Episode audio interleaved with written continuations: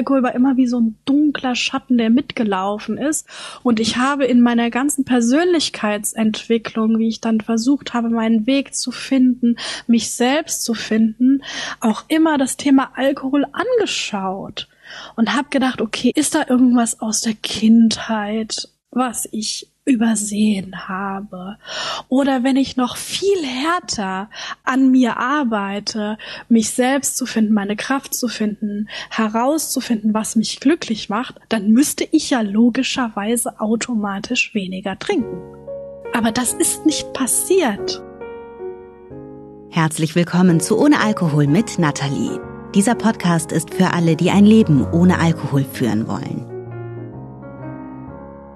Ich spreche heute mit der wunderbaren Alea Horst, die mich tief, also wirklich zutiefst beeindruckt hat. Alea ist 40 Jahre alt, hat zwei Kinder und ein Leben, das schon jetzt Bücher füllen könnte. Und sie und ich, wir sprechen heute darüber, warum deine Sucht sich nicht automatisch erledigt, wenn du dich selbst findest. Oder anders gesagt, Warum es gefährlich sein kann, Alkoholkonsum ausschließlich als Symptom für ein tiefer liegendes Problem zu begreifen, als Symptom für unbefriedigte Bedürfnisse oder ein unbefriedigendes Leben. Das kann helfen, ne? keine Frage. Das kann aber auch in die Irre führen. Denn sich auf diese Sichtweise zu versteifen, das birgt die Gefahr, einen entscheidenden Faktor aus den Augen zu verlieren. Den Alkohol selbst. Die Droge selbst. Wer der Meinung ist, die Droge dadurch in den Griff zu bekommen, dass man die vermeintliche Ursache in den Griff bekommt, befindet sich oft schlicht und ergreifend auf dem Weg tief hinein in die Sucht. Und ganz oft klingt dieser Irrweg dann so. Ich muss mich nur wirklich, wirklich selbst finden. Ich muss nur wirklich, wirklich Stress reduzieren, wirklich, wirklich meine Bedürfnisse kennenlernen und ihnen folgen, mich selbst finden und verwirklichen. Und wenn ich das dann alles erreicht habe, dann wird das auch mit dem Trinken klappen denn das ist ja nur ein Symptom. Alea ist diesem Trugschluss auf den Leim gegangen. Aufgewachsen ist sie im Taunus, in einem Ort in der Nähe der hessisch-rheinland-pfälzischen Grenze.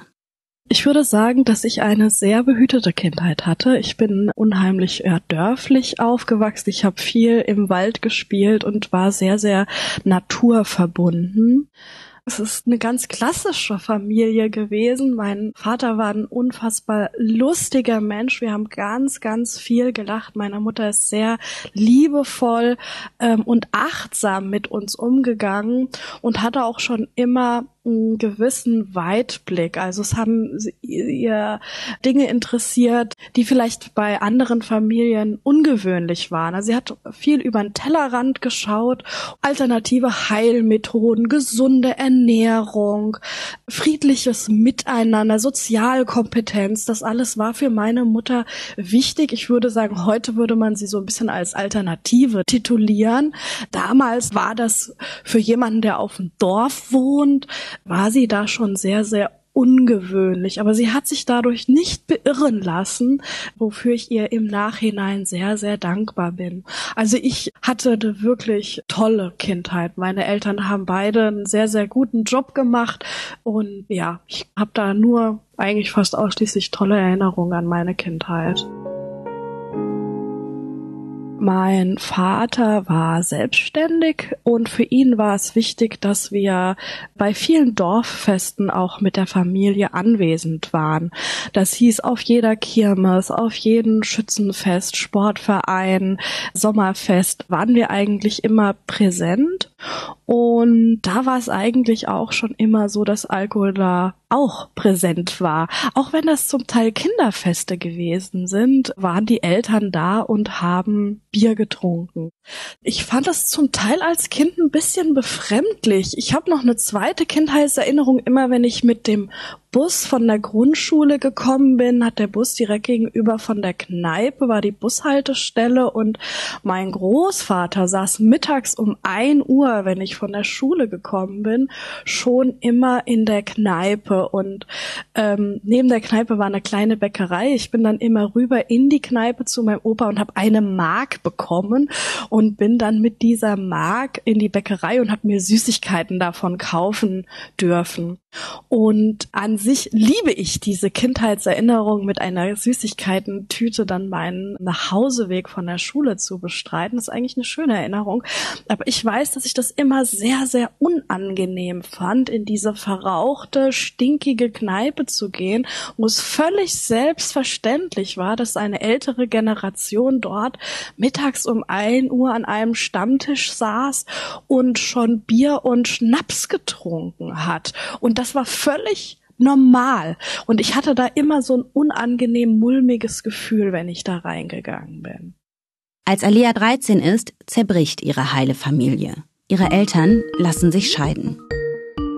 Mein Vater hat, was die ganze Familienarbeit angeht, Kindererziehung, Haushalt und so weiter, nicht so viel mitgeholfen, mitgemacht. Es hing alles an meiner Mutter. Und mein Vater hatte zu dem Zeitpunkt auch schon ein schleichendes Alkoholproblem. Also er war auch quasi wie sein Vater derjenige, für den es wichtiger war, in der Kneipe zu sein und zu trinken oder bei irgendwelchen Leuten zu sein, um zu trinken, während meine Mutter zu Hause alleine alles geschultert hat. Und ja, irgendwann hat's ihr dann einfach gereicht.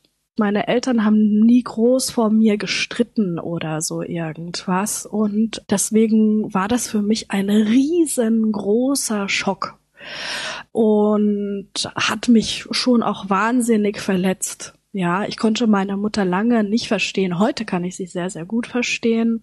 Aber damals ähm, war ich richtig sauer und auch enttäuscht, warum sie quasi unsere Familie kaputt gemacht hat. Also sie ist auf dich zugekommen und hat gesagt, du der Papa und ich, wir trennen uns. Genau. Und ihr kommt mit. Wir ziehen jetzt aus aus unserem schönen Zuhause. Wir ziehen in eine ganz, ganz kleine Wohnung und in ein anderes Dorf, auch bisschen weiter weg. Und da müssen wir jetzt ein neues Leben anfangen. Das ist natürlich schon krass, oder? Für eine 13-Jährige. Ja, das war auf jeden Fall übel. Und man hat ja mit 13 einfach ne genug auch andere Probleme als Heranwachsender. Für mich war das sehr, sehr schwierig. Zu dem Zeitpunkt war es auch schon so, mein Vater hatte ein chronisches Nierenleiden. Für mich war der ja dann auch noch mal so ein doppeltes Opfer, also der Verlassene zu sein. Und noch dazu ist er ja krank. Wie konnte meine Mutter das tun? Ich habe dann später bin ich zu meinem Vater gezogen, also ich habe erst dann bei meiner Mutter gelebt. Wir haben uns dann nicht so gut verstanden, weil wir uns auch sehr sehr ähnlich sind, beide starke Sturköpfe. Und dann wollte ich lieber bei meinem Vater wohnen und habe dann mit ihm auch acht Jahre noch zusammengelebt. Und im Laufe dieser Zeit habe ich dann meine Mutter auch immer besser verstehen können, warum das so schwierig und ja, eigentlich unmöglich ist, mit meinem Vater zusammenzuleben. Mhm. Und wann hast du angefangen zu trinken? Wie alt warst du da? Mein bewusster erster Schnaps habe ich mit 13 an meiner Konfirmation getrunken. Okay. Ja, das war so ein Staatsschutz. Ja, jetzt bist du erwachsen. Das macht man so. Auch bei Firmungen von Freunden war das schon so, dass man da mal einen bekommen hat, sozusagen. Dieser erste Schnaps oder diese ersten Erfahrungen mit Alkohol, was hat dir daran gefallen? Oh, ich, das war ganz klar, dass ich diesen Schnaps bekommen habe, weil ich jetzt erwachsen bin. Das war ja ein Schnaps der Anerkennung. Mhm. Und das war ein ganz, ganz tolles Gefühl. Die Erwachsenen haben mir den gegeben, wie so eine Belohnung einfach. Das fand ich fantastisch. Mhm. Ja, und ich wusste ja auch, immer beim Feiern macht das gute Laune. Das, ich darf das jetzt endlich. Äh, ich war da richtig stolz. Mhm. Obwohl du da gesehen hast, wie das bei deinem Opa so ablief, ne? Ja. Und bei deinem Vater. Das ist, das trennt man innerlich, ne? Ja, total. Man sieht da nur die schönen Dinge. Es ist ein Unding, 13-Jährigen bei der Konfirmation Alkohol anzubieten. Es ist ein Unding, dass Jugendliche mit 14 im Beisein ihrer Eltern hierzulande legal Alkohol trinken dürfen. Es ist so fatal, dass wir ausgerechnet in unserer Pubertät nahezu zwangsläufig mit Alkohol in Berührung kommen. In dieser Phase, in der eh schon alles anders ist und unsicher und neu und komisch, in der sich so viel tut im Körper, in der Psyche und in der Seele. Ausgerechnet in dieser verletzlichen Phase bekommen wir die ersten Drinks serviert. Ausgerechnet in dieser verletzlichen Phase machen wir unseren Körper mit dieser Droge vertraut, die am Anfang so tut, als würde sie alles besser machen und Halt geben und Zugehörigkeit schenken und Orientierung. Meine Jugend war relativ kurz, aber auch intensiv und auch da war das natürlich die Dorfjugend für mich so, dass ich da mit Alkohol auch extrem über die Stränge geschlagen bin. Was sich da schon herausgestellt hat, war, dass ich im Vergleich zu anderen relativ viel vertrage was mich immer so ein bisschen stolz gemacht hat.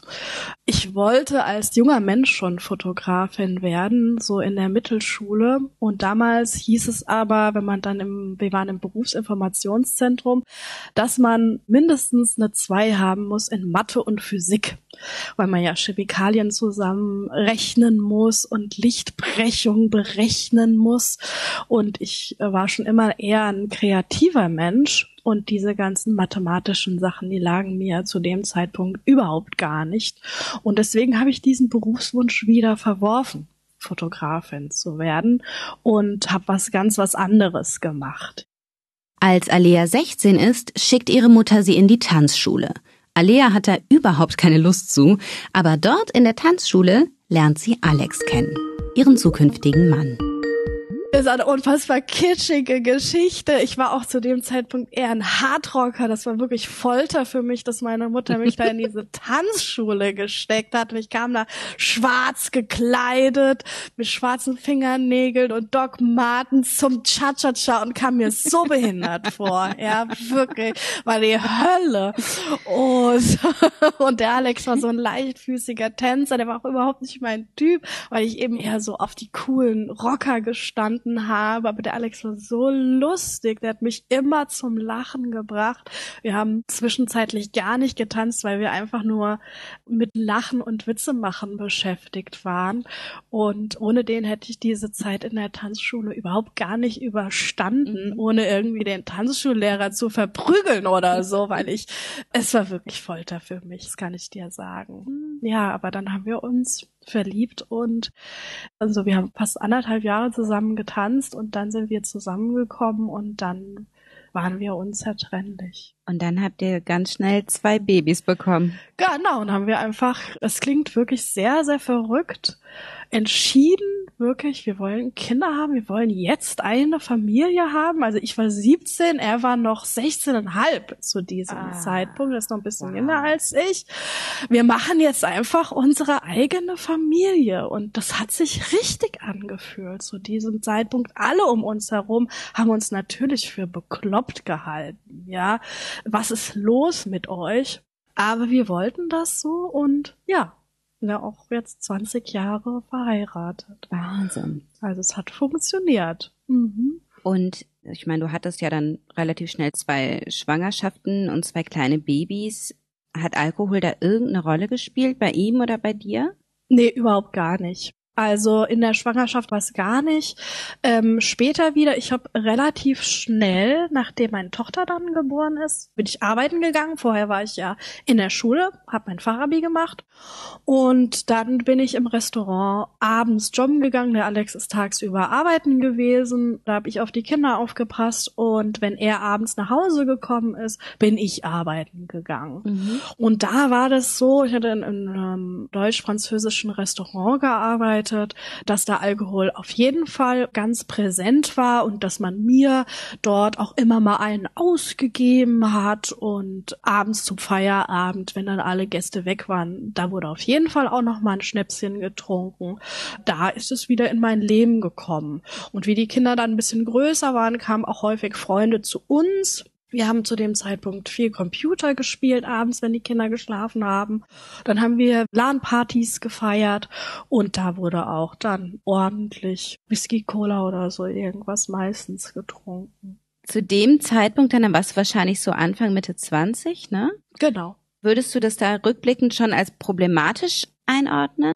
Nee, würde ich nicht. Das war so quartalsweise oder so irgendwas, aber das war noch nicht so, dass ich sagen kann, da war eine Abhängigkeit. Also natürlich fand ich das total toll, locker und lustig zu sein, aber ich würde nicht sagen, dass da irgendwie eine Abhängigkeit schon da war.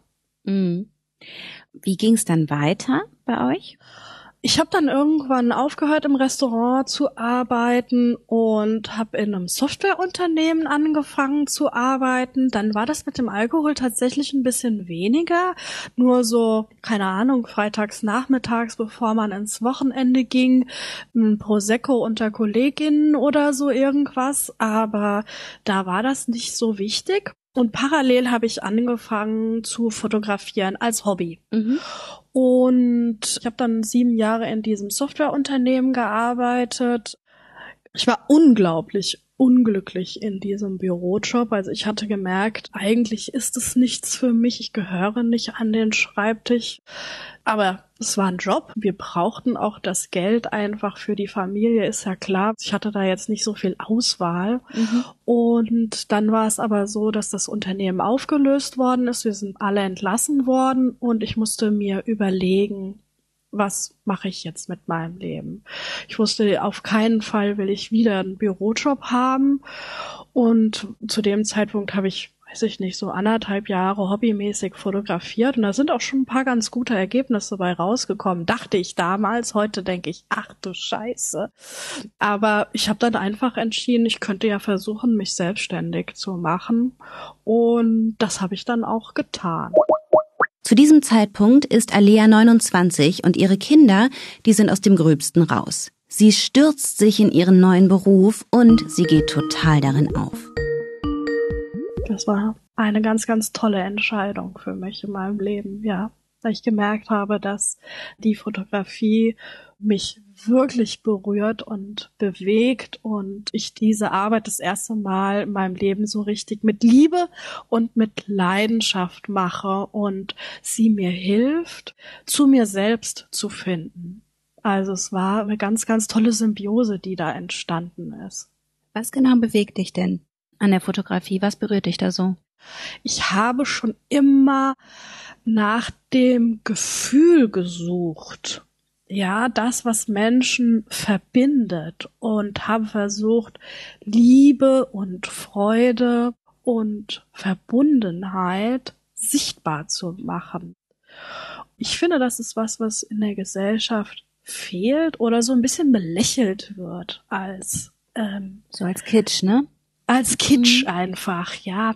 Und ich hatte auch durch diesen Bürojob, ne, so eine gewisse Spießigkeit als Erwachsenwerden verinnerlicht. Inwiefern? Naja, ich habe halt gedacht, okay, wenn ich jetzt erwachsen und erfolgreich werden möchte, das Bild einer erfolgreichen Frau ist eine Frau in einem, weiß ich nicht, Hosenanzug und hochhackigen Schuhen, nur im Büro, nur mit Businesskleidung und mit Meetings. Ah.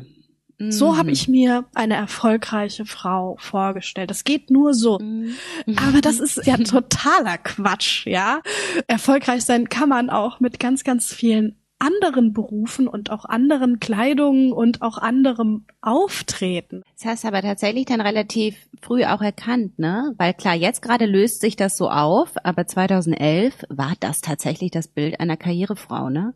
Ja, ja, am Anfang für mich. Mhm. Und ich habe dann gemerkt, dass je mehr ich von dieser, ich nenne es jetzt einfach mal Spießigkeit, ja, je mehr ich von dieser Spießigkeit auch in meinem eigenen Verhalten abgebe, je natürlicher ich mich verhalte meinen Kunden gegenüber, desto besser werden meine Fotos und desto beliebter werde ich und desto mehr Kundenanfragen bekomme ich, weil ich authentisch war und auch mich äh, äh verletzlich und emotional gezeigt habe, mich geöffnet habe den Menschen gegenüber.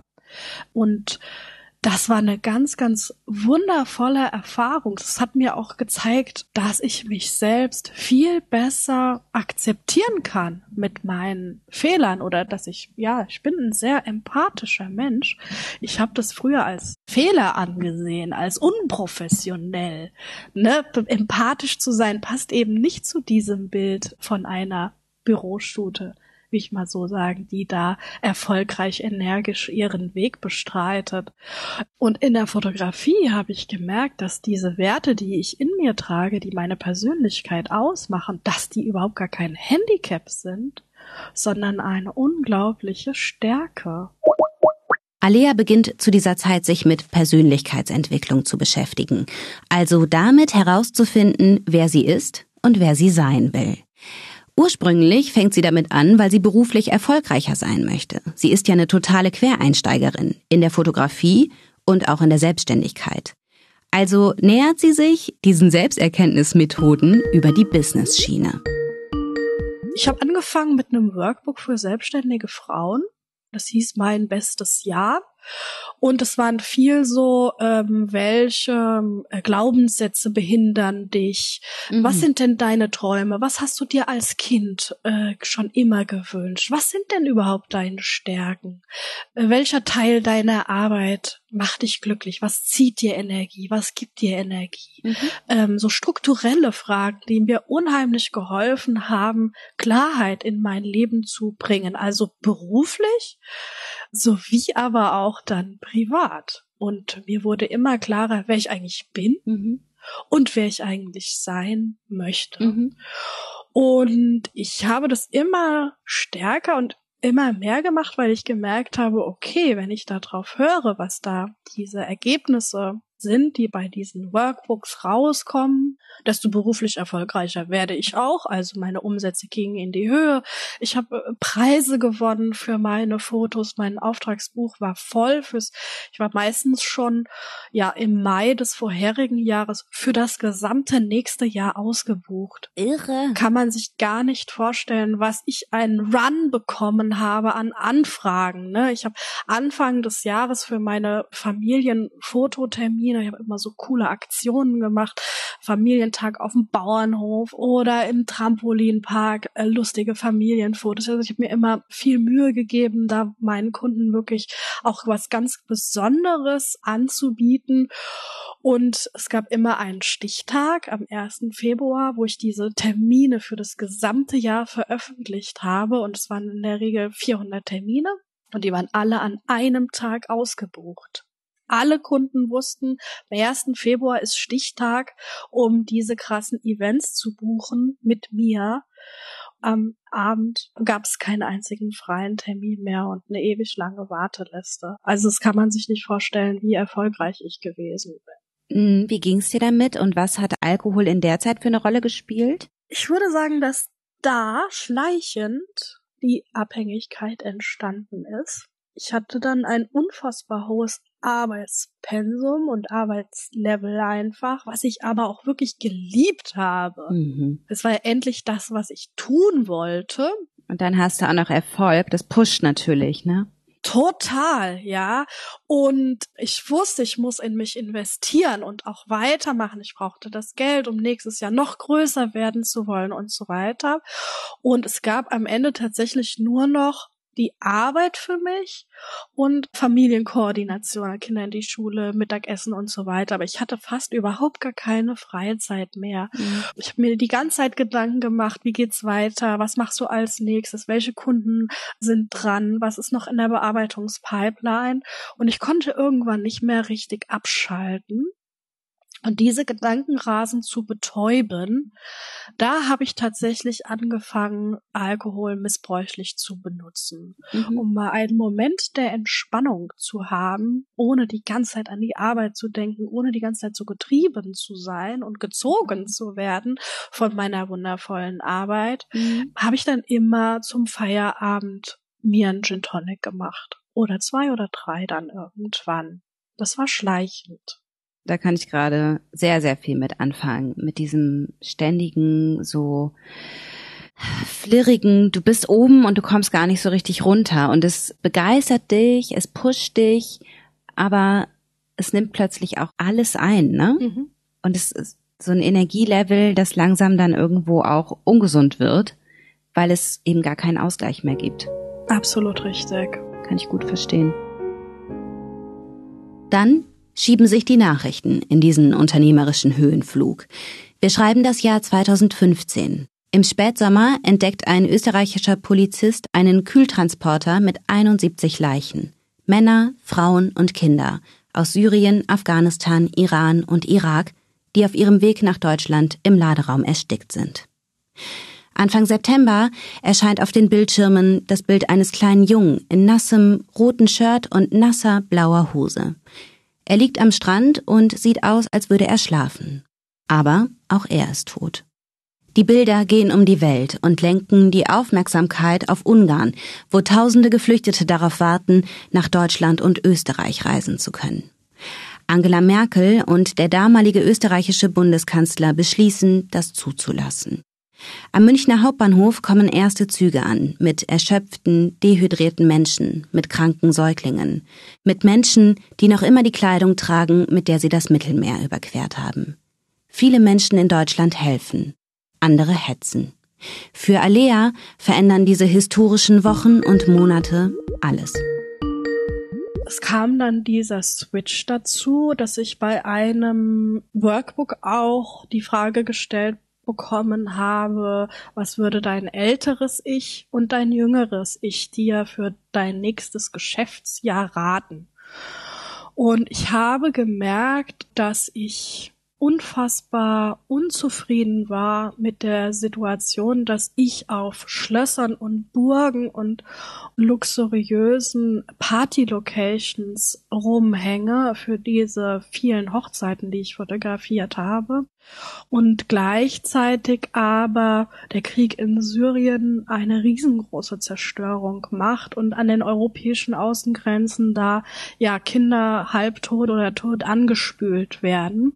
Das war für mich eine Diskrepanz, die ich irgendwie nicht ausgehalten habe. Ich fand das unfassbar ungerecht aber ich war ja nur eine unnütze Hochzeitsfotografin.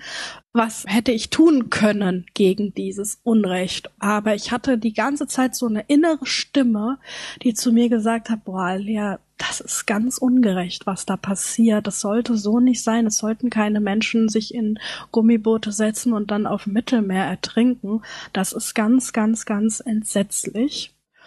Und wie ich mir diese Frage beantwortet habe, was würde mein 88 Jahre altes Ich mir für das darauffolgende Geschäftsjahr raten, hat mein 88 Jahre altes Ich ganz laut gesagt, Alea, du musst was tun, dass die Leute da nicht auf Mittelmeer ertrinken. Das ist jetzt viel wichtiger als dein ständiges höher, schneller, weiter, was deine Hochzeitsfotografie angeht.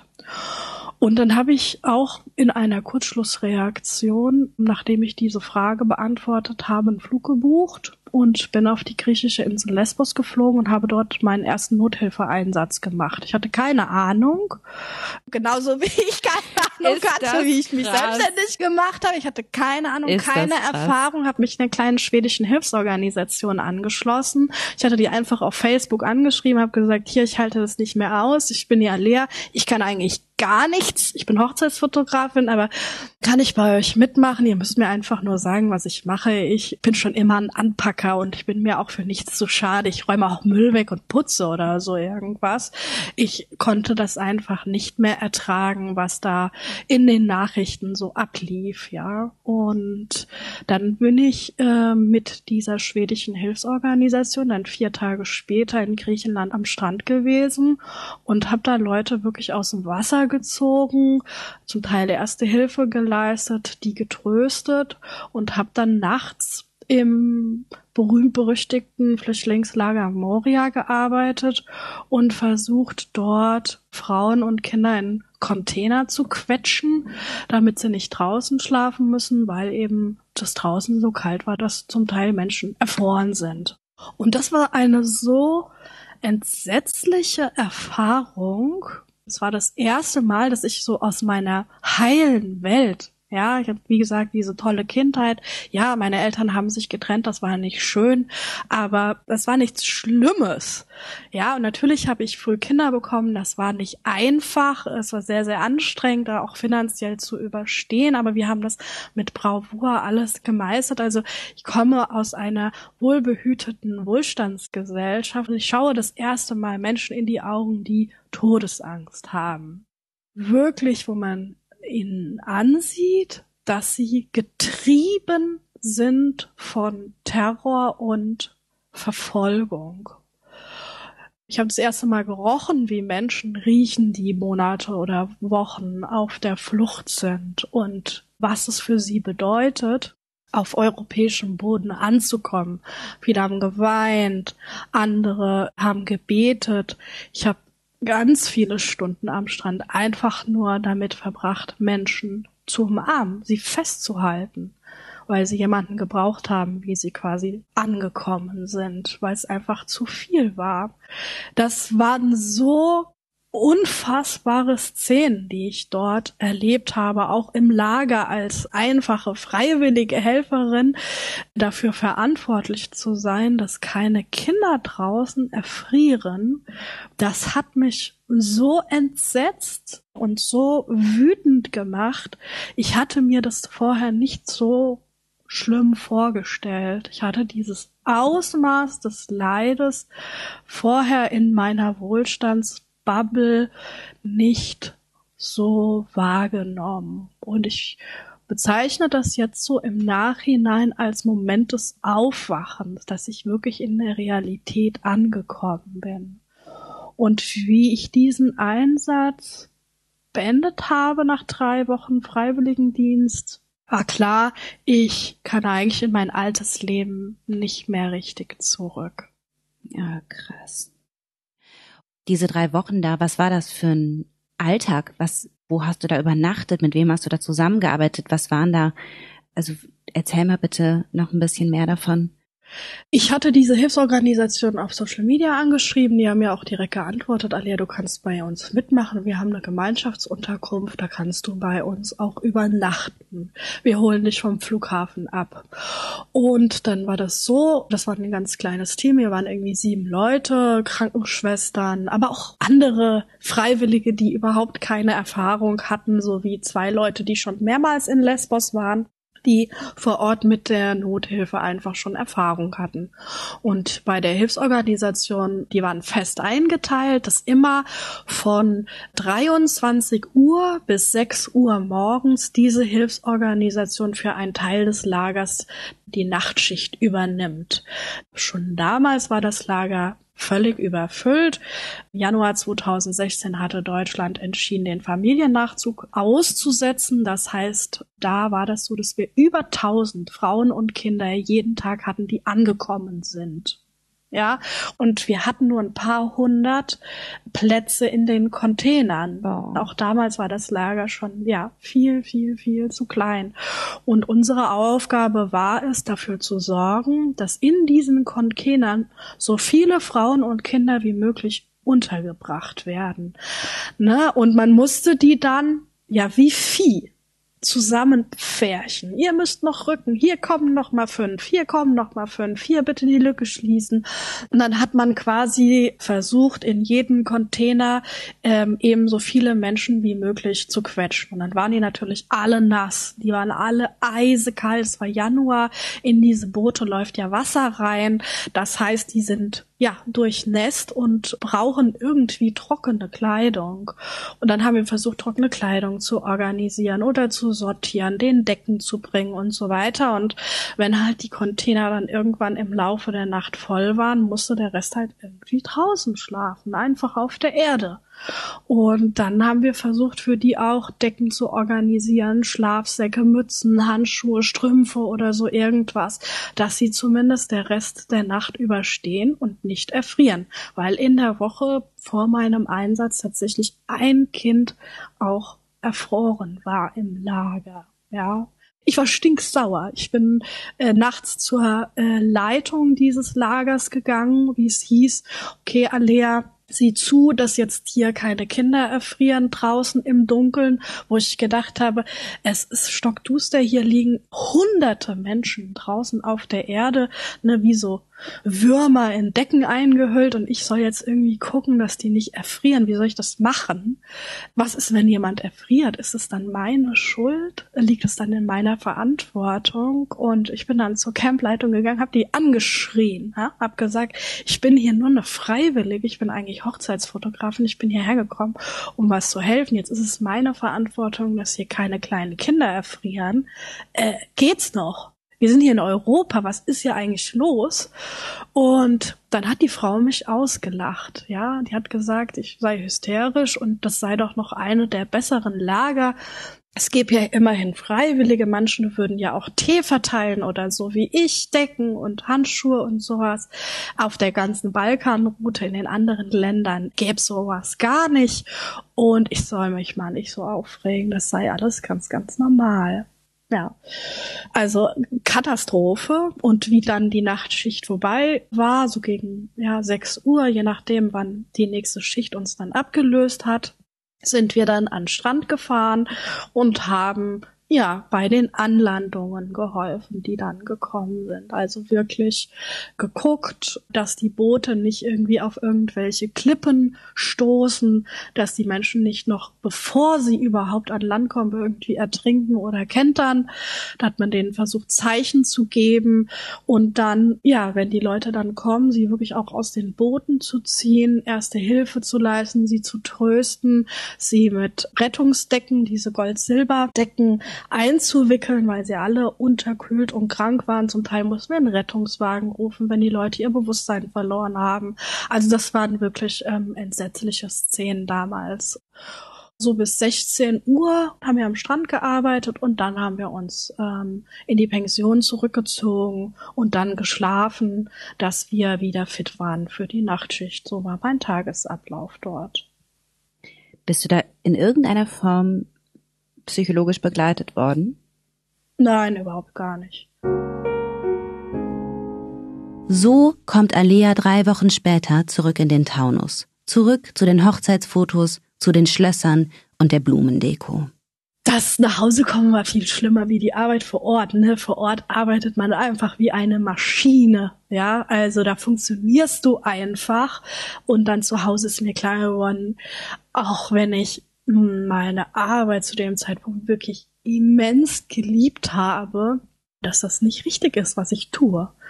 Dass das Unrecht da draußen und das Leid auch so viel größer ist, als ich das vorher erwartet habe und dass ich überlegen muss, wie ich mein Leben umstrukturiere, um daran etwas zu ändern weil ich hätte das nicht ausgehalten, einfach wieder weiter meine Hochzeiten und Torten zu fotografieren, wie als sei nichts gewesen. Das ging überhaupt gar nicht mehr. Alea macht weiter mit der Arbeit in Krisen- und Kriegsgebieten. Mittlerweile hat sie bei fast 30 Projekten mitgearbeitet. Alles, was vom Verdienst als Hochzeitsfotografin nach Begleichung der Fixkosten noch übrig bleibt, steckt sie in diese ehrenamtliche Tätigkeit. Dieses Geld fließt also nicht in Altersvorsorge, Schulungen oder neues Equipment, sondern in Flüge und Unterkünfte von Hilfsprojekten. Das war natürlich auch dann nochmal, was das Arbeitspensum angeht, eine Doppelbelastung. Ich habe gar nie mehr Urlaub gemacht, habe meine Urlaubszeit benutzt für diese sozialen Projekte, die mir ja auch ganz, ganz viel gegeben haben und mich auch wieder noch viel mehr zu mir selbst gebracht haben, wo ich auch gemerkt habe, das erste Mal in meinem Leben, dass meine Arbeit wichtig und richtig und notwendig ist. Ja, dass ich genau hier im Flüchtlingslager oder in irgendeinem Slum in Bangladesch oder wo auch immer ich in den letzten Jahren gewesen bin, ich hatte immer das Gefühl, genau hier sollte ich jetzt sein.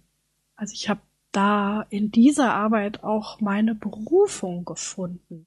Und Sinn. Und Sinn. Mhm. Ja. Und auch wenn das ja oft sehr, sehr schrecklich ist, was ich sehe, fotografiere, höre oder ne, wenn ich dann mit den Händen auch anpacke, es ist aber auch gleichzeitig ganz, ganz wundervoll, weil ich sehr, sehr außergewöhnliche Begegnungen habe und ganz viel auch mit Hoffnung zu tun habe. Ich bin ja, wenn ich mit Hilfsprojekten arbeite, immer auch Teil einer Lösung.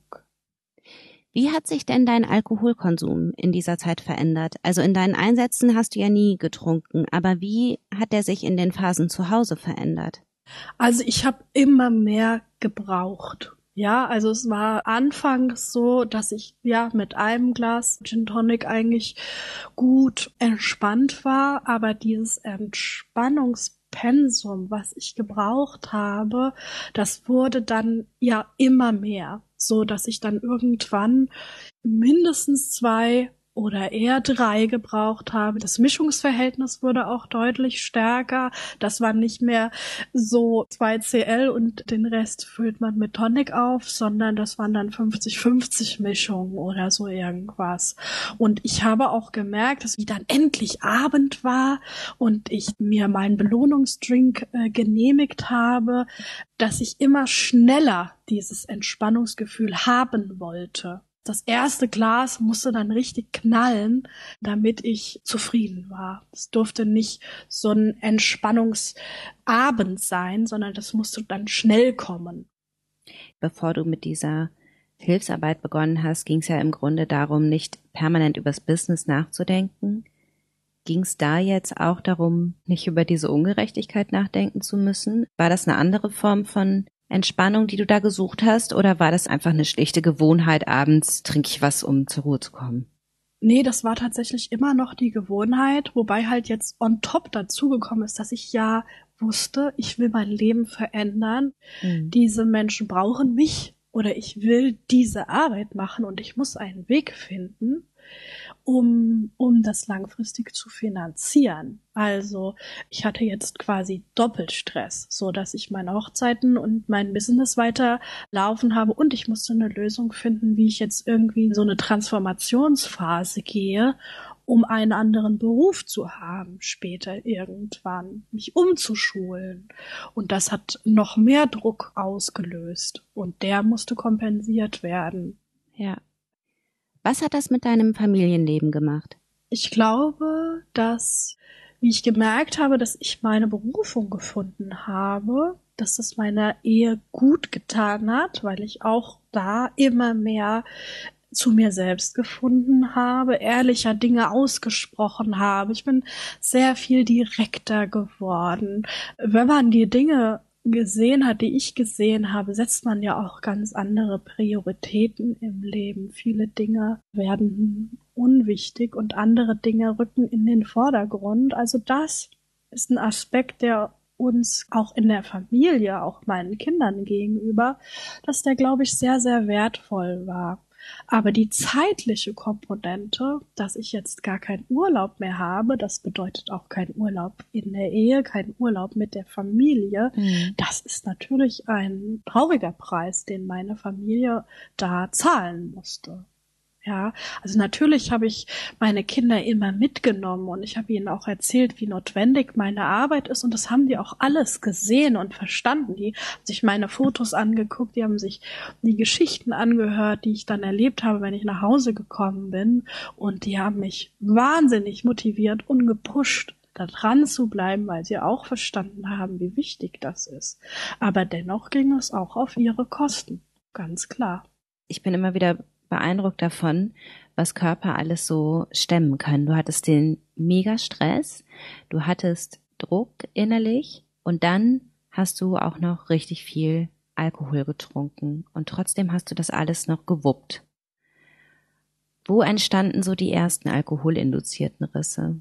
Also ich habe mich selbst immer von außen so ein bisschen betrachtet und mich gewundert, dass obwohl ich so viel trinke, ich immer noch so leistungsfähig bin.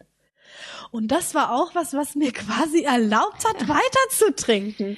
Das kenne ich. Ich habe irgendwie gedacht, okay, wenn ich merke, meine Leistungsfähigkeit sinkt, mhm. auch wenn ich abends eine ganze Flasche Wein oder anderthalb Flaschen Wein getrunken habe, ich bin am nächsten Morgen pünktlich aufgestanden. Ich hatte nie Kater, ja, ich war da voll da.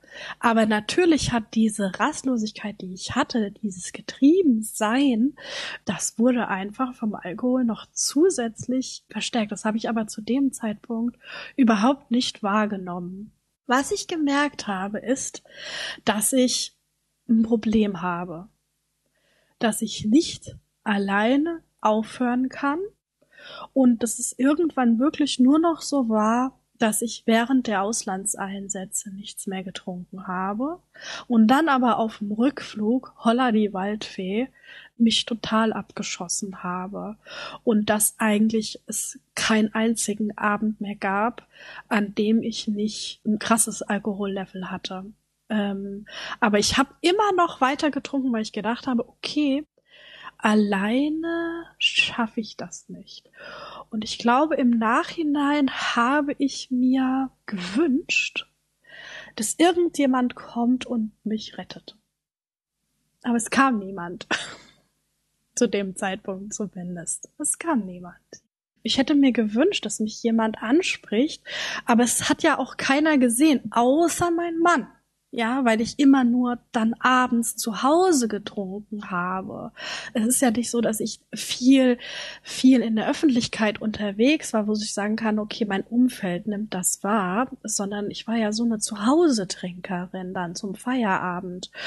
Und ganz am Anfang hat mein Mann mir noch auch Alkohol gekauft, weil er gesehen hat, oh, die Alia ist so gestresst, ich kaufe ihr eine neue Sorte Gin, den kennst du nicht und so weiter. Und irgendwann hat er auch realisiert, dass das zu viel wird wird und hat mir keinen Alkohol mehr gekauft. Mhm. War aber auch äh, völlig überfordert damit, ähm, wie er mit mir zu diesem Zeitpunkt umgehen soll. Ich habe ihm zwischendrin, da kann ich mich noch dran erinnern, gesagt, dass ich ein Problem habe, dass ich das aber alleine nicht schaffe, aufzuhören, weniger zu trinken.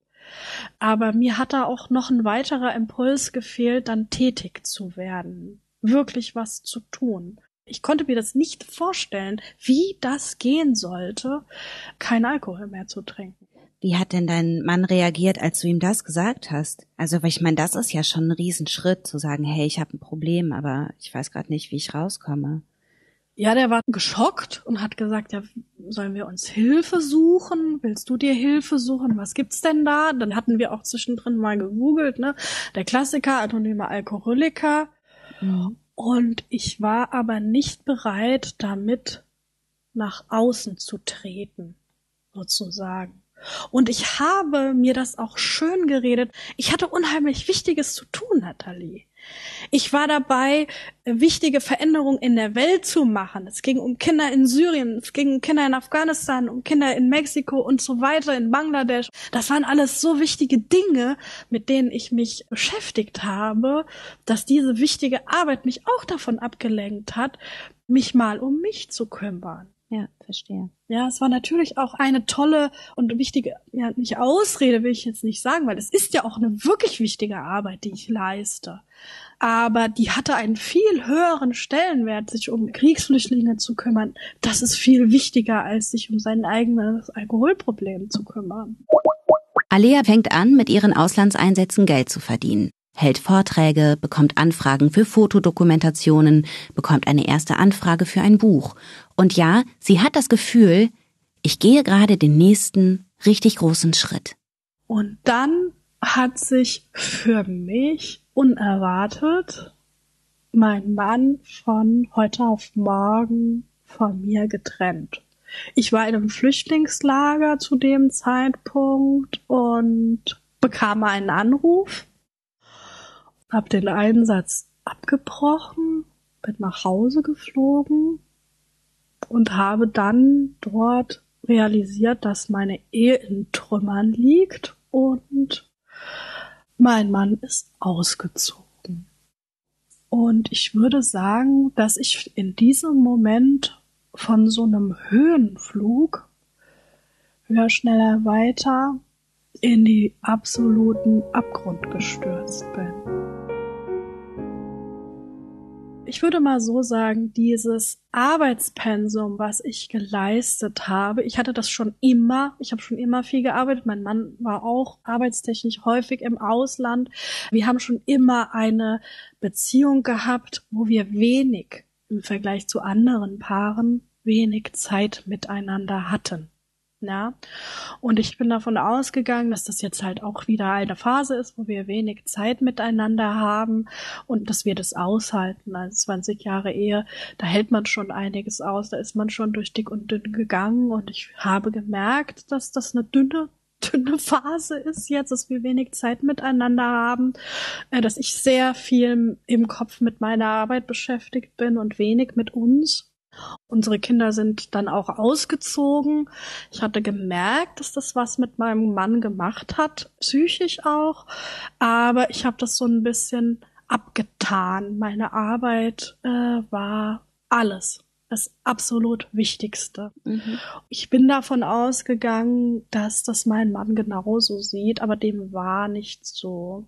Und natürlich, er hat auch gesehen, wie wichtig meine Arbeit ist und hat mich auch gepusht, da immer mehr zu tun und auch häufiger wegzugehen, den nächsten Einsatz auch noch dazwischen zu schieben und so weiter. Aber gleichzeitig ist dabei unsere Ehe eigentlich vor die Hunde gegangen. Also du kommst nach Hause und dein Mann ist ausgezogen. Ja, absoluter Schock. Und alles bricht bei mir zusammen. Also ich bin eine sehr bodenständige, selbstsichere Person.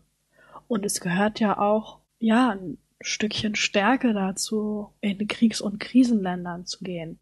Und mein gesamtes Fundament woher ich meine Bodenständigkeit und Selbstsicherheit drauf aufgebaut habe, ist in diesem Moment zerbröselt. Mhm. Ich hatte auch gar nicht wahrgenommen, dass meine stabile Ehe und meine Partnerschaft mich überhaupt dazu befähigen, so eine Anspruch, psychisch auch anspruchsvolle Arbeit zu leisten. Und ich habe gar nichts mehr verstanden. Überhaupt gar nichts mehr. Und ich hatte einfach nur Schmerz.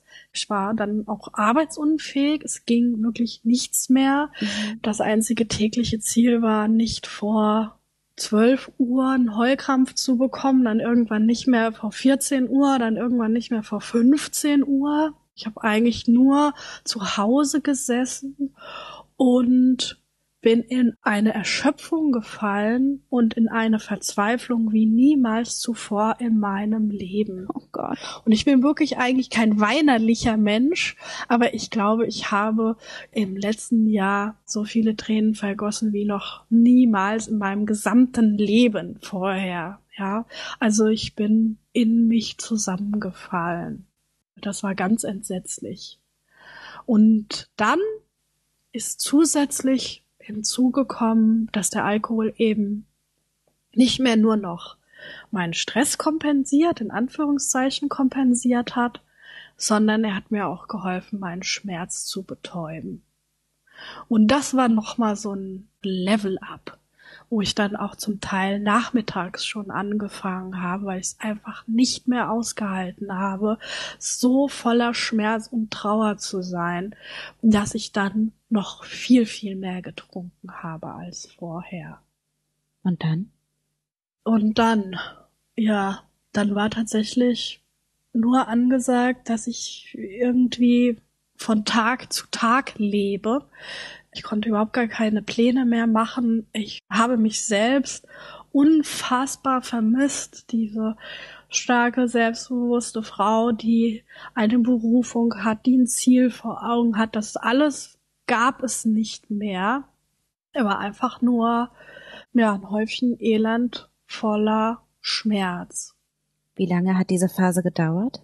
Das gesamte letzte Jahr war das so bis ich im November letzten Jahres dann gemerkt habe, okay, ich kann jetzt entweder endgültig vor die Hunde gehen, dass ich dann jetzt auch alles verlieren werde, unser gemeinsames Haus, meine Vision, irgendwann wieder mit meiner Berufung weiterzumachen, meine Familie im Ganzen ich habe mich wie an so einer Endstation gefühlt, wo ich jetzt noch mal eine letzte Entscheidung treffen kann, wo ich sagen kann, okay, entweder ja, trinke ich jetzt morgens und verliere alles und weiß ich nicht, werde vielleicht obdachlos oder keine Ahnung, was jetzt mit mir passiert, oder ich muss versuchen, aus dieser Nummer wieder rauszukommen.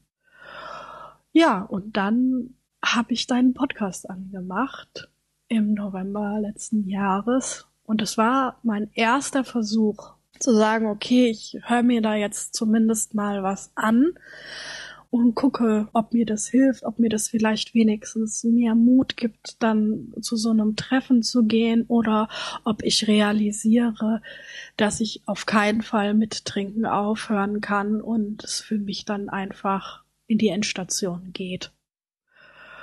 Ja, und dann ähm, habe ich deine Stimme gehört und es war ja die Folge mit dem Patrick, die ich als allererstes gehört habe. Ich war im Auto unterwegs und ich habe so unfassbar angefangen zu weinen, wie ich euch da reden gehört habe und so viele Parallelen auch gesehen. Und auch der Patrick kommt ja auch aus einer Unternehmerfamilie und es ist einfach bei Unternehmerkindern, so wie ich das ja auch bin. Meine Eltern waren selbstständig, meine Großeltern waren selbstständig, ich bin selbstständig. Ja, den Selbstwert definiert man über die Leistung, die man erbringt. Und ich habe mich das erste Mal nicht mehr so geschämt. Ja, der Alkohol war immer wie so ein dunkler Schatten, der mitgelaufen ist. Und ich habe in meiner ganzen Persönlichkeitsentwicklung, wie ich dann versucht habe, meinen Weg zu finden, mich selbst zu finden, auch immer das Thema Alkohol angeschaut und habe gedacht, okay, ist da irgendwas aus der Kindheit, ähm, was ich übersehen habe. Oder wenn ich noch viel härter an mir arbeite, mich selbst zu finden, meine Kraft zu finden, herauszufinden, was mich glücklich macht, dann müsste ich ja logischerweise automatisch weniger trinken. Und das ist aber nicht der Fall gewesen. Deswegen habe ich auch mit dieser Persönlichkeitsentwicklung immer intensiver gearbeitet, weil ich gehofft habe, dass je glücklicher ich bin, je mehr ich auf meine innere Stimme höre, auf Einsätzen über mich hinaus wachse, auch wirklich immer glücklicher werde mit mir selbst, zufriedener mit mir selbst, dass das doch dann passieren muss automatisch, dass ich weniger trinke. Aber das ist nicht passiert. Ja, das ist ein ganz, ganz interessanter Punkt. Und ich glaube nämlich, dass viele sich da so drin verheddern nach dem Motto, wenn ich mich aufgeräumt habe und alles stimmt, dann habe ich ja keinen Grund mehr zu trinken. Dass aber Alkohol eben auch ein Grund sein kann zu trinken. und Gewohnheit und Konsum, das klammert man dann aus und es ist immer nur noch dieses, okay, was ist jetzt noch nicht richtig, dass ich immer noch dieses Verlangen habe? Ja, dass du diese Droge immer noch konsumierst. Ganz genau. Ich habe immer gedacht, okay, vielleicht will mein Unterbewusstsein mir noch was sagen. Vielleicht ist da noch was, was ich nicht verstanden habe. So ein Trauma aus der Kindheit oder irgendwas, wo ich noch mal hingucken muss oder was ich in meiner Persönlichkeitsentwicklung noch nicht entdeckt habe. Ne? Der Alkohol will mir was sagen. Meine Sucht will mir was sagen. Aber es ist völliger Schwachsinn gewesen. Ich war einfach abhängig. Mein Vater hatte schon ein Alkoholproblem. Ich bin in einer Gesellschaft groß geworden, wo eben Alkohol eine Selbstverständlichkeit war, mhm. womit man auch seinen Selbstwert so ein kleines bisschen optimiert oder poliert hat einfach. Und das war für mich nützlich in Anführungszeichen, dass ich gedacht habe, es hilft mir eben bei meinem extrem hohen Arbeitspensum so ein bisschen abends äh, zur Ruhe zu kommen. Und ich bin einfach nur deshalb abhängig geworden, weil ich gedacht habe, ich brauche das, um ein bisschen immer einen Puls zu verlangsamen. Fertig. Da war kein großes Geheimnis dahinter, was ich irgendwie immer gesucht habe. In der Wissenschaft gilt mittlerweile das sogenannte biopsychosoziale Modell als State of the Art. Dieses Modell besagt, dass Sucht durch ein Zusammenspiel und durch eine Wechselwirkung verschiedener Faktoren entsteht. Darunter biologische, genetische, neurologische, psychologische, soziale, politische, ökonomische, kulturelle, seelische und emotionale Faktoren. Und je nachdem, mit wem wir es zu tun haben, spielen die einen Faktoren eine größere Rolle als die anderen. Mal liegt der Schwerpunkt dort, mal liegt er dort. Und gerade beim Alkohol liegt dieser Schwerpunkt eben sehr, sehr oft bei der Droge selbst und bei der Tatsache, dass wir früh lernen, sie regelmäßig und in rauen Mengen zu konsumieren. Dass wir lernen, damit zu feiern, damit abzuschalten und uns damit zu betäuben dass wir uns angewöhnen zu trinken und unser Hirn sich dadurch verändert. Natürlich können in eine Sucht auch Glaubenssätze mit reinspielen, wie nur wenn ich viel arbeite, bin ich auch viel wert, ne? Gar keine Frage. Aber das abgekoppelt von der Droge zu betrachten, das greift halt oft zu kurz. Bei Alea macht es dahingehend Klick, als sie meine Podcast-Folge mit Patrick hört. Ich sag mal, ich habe auch immer in einem gewissen Stresspensum oder Stresslevel, ähm, habe ich dann irgendwann den Alkohol gebraucht, um mich einfach runterzufahren weil ich nicht abschalten konnte. Ich konnte nicht abschalten. Ich konnte nicht aufhören zu arbeiten. So, und an Arbeit zu denken. Das war auch ein riesengroßer Faktor. Ich habe früher sehr viel Sport gemacht und ähm, dann im Laufe der Arbeit habe ich mich immer mehr in Arbeit gestürzt und keinen Sport mehr gemacht und hatte gar keinen Ausgleich mehr außer trinken. Ich saß im Auto und hab geweint und wie der Patrick so erzählt hat, wie er dann auf der Couch lag und es ging gar nichts mehr, äh, die Couch ist irgendwie produktiver als er, habe ich mich eben da auch gesehen. Mhm. Ja, ich war ja auch nur noch am Weinen, ich war nur noch traurig und ich war nur noch am Trinken. Was anderes gab es nicht mehr. Mhm. Und es war einfach traurig. Mein Mann war weg, meine Ehe war kaputt. Ich habe in dem Moment auch realisiert, es kommt niemand, der mich rettet. Ich muss das selbst machen. Und das war schmerzhaft, ja. Aber wie ich den Podcast zu Ende gehört habe, habe ich gesagt, ich trinke jetzt nie wieder was. Und so ist es auch passiert. Das hat ausgereicht. Krass. Bis heute. Boah, das freut mich so. Ich bin dir so dankbar, das kannst du dir gar nicht vorstellen. Dir und auch dem Patrick. Der tolle Patrick, ey. Ja. ja, ohne den Podcast wäre das nicht möglich gewesen. Und wie hast du dann diese ersten nüchternen Tage und Wochen verbracht? Wie sahen deine Tage da aus? Ich musste am Anfang irgendwas finden, um diese abendliche Rastlosigkeit zu überwinden. Und habe dann versucht, mich bei Freunden abzulenken oder tatsächlich am Anfang über Fernsehen. Ne, ich habe viel Fernsehen geschaut, mir ganz leckere Sachen so Essen gekocht, um mich von meinem Suchtdruck sozusagen abzulenken. Aber der war auch nicht so wahnsinnig groß, wie ich ihn erwartet habe. Und auch so die ersten Feste mit Freunden, wo ich ein Wunder gedacht habe, wie schwer mir das fallen wird, die waren gar nicht so schwer. Ich habe dann alle deine Podcasts konsumiert und ich wusste, dass ich einer dieser Kandidaten bin, die, wenn ich wieder anfange, nur ein bisschen und kontrolliert dass das bei mir nicht funktionieren wird. Das war mir von vornherein klar. Mhm. Und auch mein ganzes Trinkverhalten, dass ich mir das auch schön geredet habe, während ich mich dann in den Einsätzen war, dass ich da nichts getrunken habe. Das habe ich natürlich dann benutzt, um mir dann, wenn ich zu Hause war, das Trinken wieder zu erlauben, dass das so ein Gedankentheater war. Das habe ich alles durch deine Podcasts begriffen, einfach. Oh, wie schön. Mhm. Wie ging's mit Alex weiter? Also der Alex hat auch eine kleine Lebenskrise gehabt, eine kleine große. Ja, seit Anfang diesen Jahres, also wir waren letztes Jahr ein ganzes Jahr getrennt, wohnen wir wieder zusammen und bestreiten jetzt weitere, hoffentlich glückliche Ehejahre zusammen. Das ist voll schön. Also ihr habt euch wieder angenähert, ihr habt wieder zueinander gefunden. Ja. Wie geht's dir so mit deiner Abstinenz? Gut. Sehr, sehr gut. Du bist jetzt fast ein Jahr nüchtern. Mhm. Übrigens herzlichen Glückwunsch erstmal. Dankeschön. Mega. ja, irre, total. So cool. Was hat sich verändert? Bei mir dieser Suchtdruck, den ich zwischendrin habe, der wird immer, immer weniger. Ich muss auch immer weniger an Alkohol denken. Am Anfang fand ich das sehr schwer, wenn ich Alkohol in Filmen gesehen habe.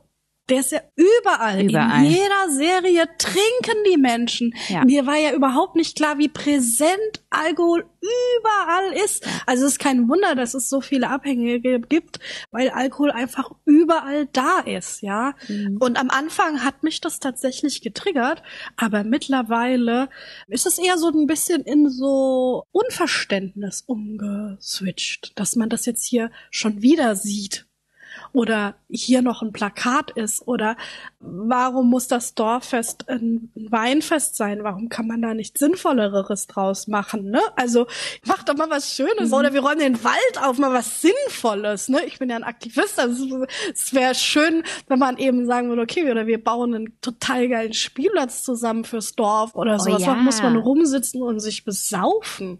Ja, wie dumm ist das denn? Ja, wie viel Gesundheit man kaputt macht und Lebenszeit vergeudet nur durch Trinken das ist einfach sehr bedauerlich, finde ich, das jetzt von außen. Wie schaltest du denn jetzt heute ab? Also ich bin da immer noch auch in so einer Übungsphase. Ich würde noch nicht sagen, dass ich so richtig befreit bin und ein gutes Level gefunden habe, aber ich arbeite weniger. Sehr gut. Ich habe gemerkt, dass das Level, was ich vorher geleistet habe, dass das tatsächlich auch unmenschlich war. Und ich arbeite deutlich weniger, ich arbeite auch langsamer und ich glaube, das ist auch ein viel gesünderer Weg. Das ist so schön. Mensch, Alea, was bist du für eine fantastische Frau. Also meine komplette Hochachtung. Danke, danke, dass du diese Arbeit machst. Danke, dass, dass es dich gibt. Ich danke dir. Und ich habe schon Bock, mit dir Spielplätze zu bauen und Wälder aufzuräumen. ich hoffe, dass du noch ganz, ganz viel von deiner Energie in die Welt trägst und ich gratuliere dir von ganzem Herzen, nicht nur zur Abstinenz, sondern tatsächlich zu allem, ja, wohin du dich so geführt hast. Dankeschön. Das ist toll. Ja. Vielen, vielen, vielen Dank, Alea. Ich wünsche dir alles, alles, alles Liebe und danke, dass du heute dabei warst. Ich danke dir. Wenn du Alea mal sehen möchtest, dann schau gern auf meinem Instagram-Kanal vorbei. Dort habe ich ein paar Fotos von ihr hochgeladen. Also sowohl Fotos von ihr als Person als auch Fotos, die sie selbst geschossen hat. In den Show Notes findest du den Link dorthin. Alea ist für mich eine Heldin und ich bin unwahrscheinlich dankbar, dass ich mit ihr sprechen durfte. Solltest du jetzt gerade das Gefühl haben, dass alles, was du tust, sinnlos ist, dann lass mich dir aber bitte auch sagen, Nein, Sinn geht auch kleiner. Sinn kann auch sein, deinen Partner gut zu behandeln oder deiner Nachbarin bei den Einkäufen zu helfen. Sinn kann sein, zu spenden und dadurch anderen zu helfen, diese wichtige Arbeit zu leisten. Auf jeden Fall ist es sinnvoll, dich gut kennenzulernen und dich damit in die Lage zu versetzen, zu erkennen, was will ich geben und vor allem auch, was kann ich geben. Danke fürs Zuhören und denk dran, ein Leben ohne Alkohol ist keine Qual, es bedeutet Freiheit. Alles Liebe, deine Nathalie.